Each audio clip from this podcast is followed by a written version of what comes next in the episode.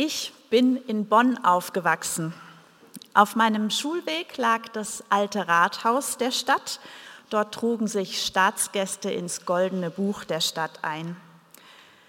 Die Adenauer Allee, an der meine Schule lag, wurde bei jedem Staatsbesuch neu beflaggt. Manche gekrönte Häupter habe ich zu Gesicht bekommen. Meine spätere Arbeitsstelle beim Auswärtigen Amt lag mitten im Regierungsviertel. Bei jedem Staatsbesuch waren die Straßen rundherum weiträumig abgesperrt. Es war schwierig, zur Arbeit zu kommen. Die Staatsgäste fuhren in dicken schwarzen Limousinen an mir vorbei. Meine Mutter arbeitete auf Schloss Gümnich, dem damaligen Gästehaus der Bundesregierung. Sie hat viele Könige, Präsidenten und Staatsoberhäupter persönlich erlebt und kann manche Anekdote erzählen aus dieser Zeit von amerikanischen und russischen Delegationen, dem König von Tonga und manchen afrikanischen Präsidenten. Das war schon etwas Besonderes. In Bonn aber war es eigentlich ziemlich egal ob da jetzt gerade ein Staatsbesuch war oder nicht. Es war einfach normal. Das gehörte zum Alltag und manchmal war es eher lästig als bedeutend oder beeindruckend. Absperrungen gehörten dazu, Abstand, es war unpersönlich mit mir direkt, hatte das nichts zu tun. Wie anders verhält es sich mit der Aussage in dem Wochenspruch für diese erste Adventswoche, der lautet, siehe, dein König kommt zu dir. Dieser Vers steht beim Propheten Sacharja.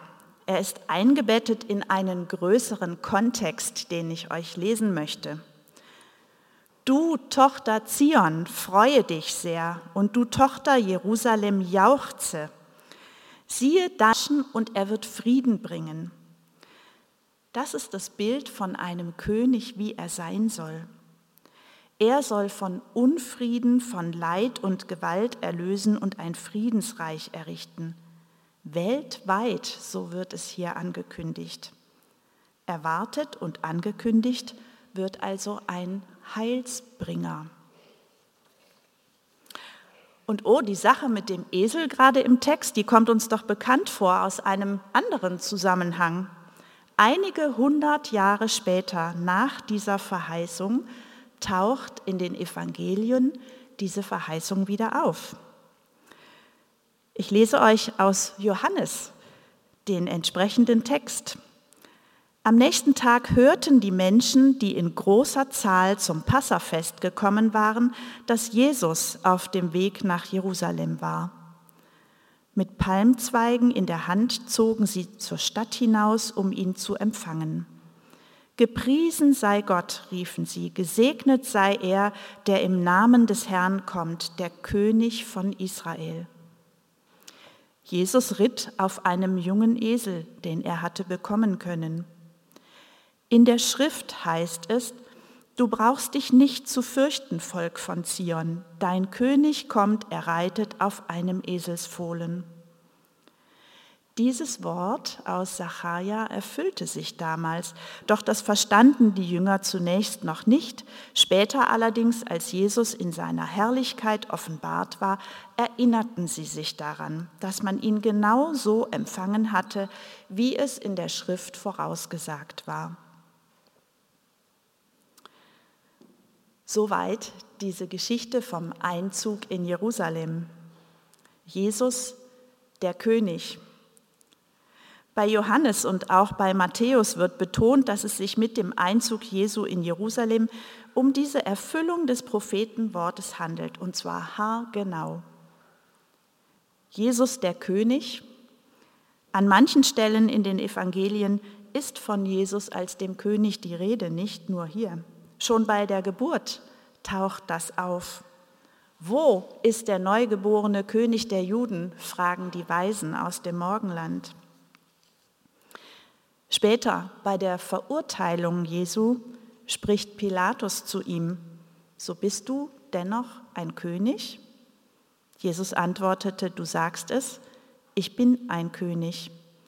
Ich bin dazu in die Welt gekommen, dass ich die Wahrheit bezeuge. Wer aus der Wahrheit ist, der hört meine Stimme. Und am Kreuz Jesu soll eine Tafel angebracht worden sein mit der Inschrift Jesus von Nazareth, König der Juden. Jesus sagt also von sich selbst, jeder Gottesdienst ist so ein Siehe, denn da wird der kommende König verkündigt. Und er kommt zu uns in seinem Wort. Es darf im Alltag so ein Siehe geben. Der König kommt, aufgepasst. Er will dir begegnen. Vielleicht braucht es dieses Siehe, Achtung, aufgepasst, immer wieder, weil wir Gott oft übersehen. Der König auf dem Esel ist halt so ganz anders, nicht mit Prunk und Protz. Ein kurzer Schlenker zwischendrin. Ich habe mich schon oft gefragt, warum bei der Verhaftung Jesu kurz vor seinem Tod im Evangelium steht, dass Judas Jesus küssen musste, damit die Soldaten wussten, wen sie denn nun verhaften sollen. Jesus hatte keinen Heiligenschein wie auf den frommen Bilder unserer Omas und Uromas. Jesus war ganz Mensch, wie wir.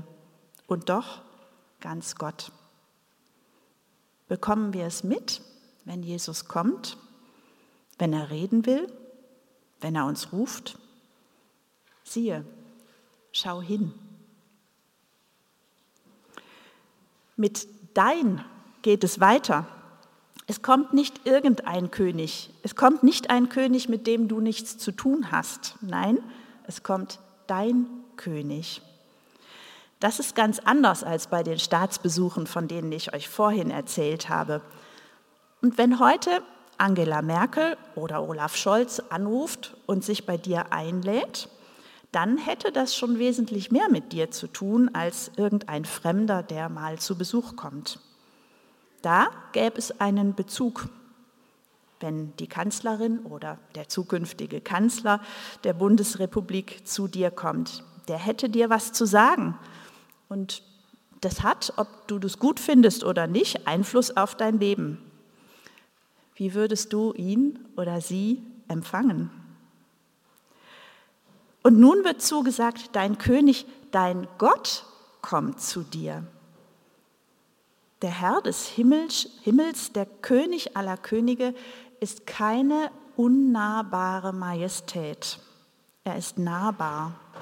Und du darfst zu ihm sagen, mein König, mein Herr, mein Gott. Weil dieses kleine Wörtchen, dein König kommt zu dir, dein König, das gibt dir die Berechtigung dazu. Könige sind häufig ja heute nur noch so Aushängeschilder, Visitenkarten ihrer Nationen. Zur Zeit Sacharjas aber und auch zur Zeit Jesu hatten sie nahezu unbegrenzte Macht in ihrem Reich. Evangelium drin, Jesus der Gerechte, ohne Schuld. Niemand außer ihm ist vor Gott gerecht, keiner kann bestehen, niemand von uns ist so, wie Gott ihn sich gedacht hat. Wir werden immer wieder schuldig, vor ihm, an anderen, an uns selbst. Aber Jesus, der Gerechte, hat das alles auf sich genommen am Kreuz und ist so zum Helfer geworden. Er tritt für uns vor Gott ein. Er spricht sein Ja zu uns. Er befreit uns von Last und von Schuld. Er bringt Frieden mit Gott. Und um im Bild des Staatsbesuchs zu bleiben, er bringt keine Geschenke mit, sondern er schenkt sich selber komplett ganz. Jesus kommt auch nicht als Gast und geht wieder. Er bleibt bei dir, bei uns, mitten in dieser Zeit. In meiner Teenie-Zeit sind wir manchmal in ein Tagungshaus gefahren, wo wir von der Herbergsfamilie bekocht wurden. Und wenn dann jemand vor dem Essen gebetet hat, komm Herr Jesus, sei du unser Gast, dann konnten wir sicher sein, dass es direkt nach dem Gebet einen kleinen Vortrag vom Herbergsvater gab. Jesus ist nicht unser Gast, sondern unser Herr. recht hat er. Bei Sacharja 2 steht ein ganz ähnlicher Vers wie unser Wochenspruch und er ergänzt diesen auf wunderbare Weise. Da steht, freue dich und sei fröhlich, du Tochter Zion, denn siehe, ich komme und will bei dir wohnen. So spricht Gott, ich will bei dir wohnen. Zu dir, ganz persönlich, will Jesus kommen. Und die Frage ist doch wirklich, wie empfängst du ihn? Wie empfangen wir Jesus? Was räumen wir zur Seite? Bei den Staatsbesuchen, da wurde Platz gemacht. Wir kennen das auch aus manchen Psalmen, macht Bahn, denn der König kommt. Beim Staatsbesuch wurde alles vorbereitet, damit der Gast kommen kann. Wie ist es, wenn Jesus kommt? Was gilt es vielleicht zur Seite zu räumen? Schuld, die dich von ihm fernhält, Beschäftigung mit allem Möglichen, was Zeit und Kraft raubt, aber nicht ausfüllt, negative Gedanken, die den ganzen Tag in unserem Kopf herumkreiseln und uns lähmen, auch Corona-Gedanken, wie viel Gewicht nehmen die ein? Worauf schauen wir? Siehe, dein König kommt. Ich wünsche uns, dass wir das in dieser Adventszeit in den Blick bekommen. Jesus kommt zu uns, zu dir, zu mir und er will bei dir wohnen. Das ist Grund zur Freude.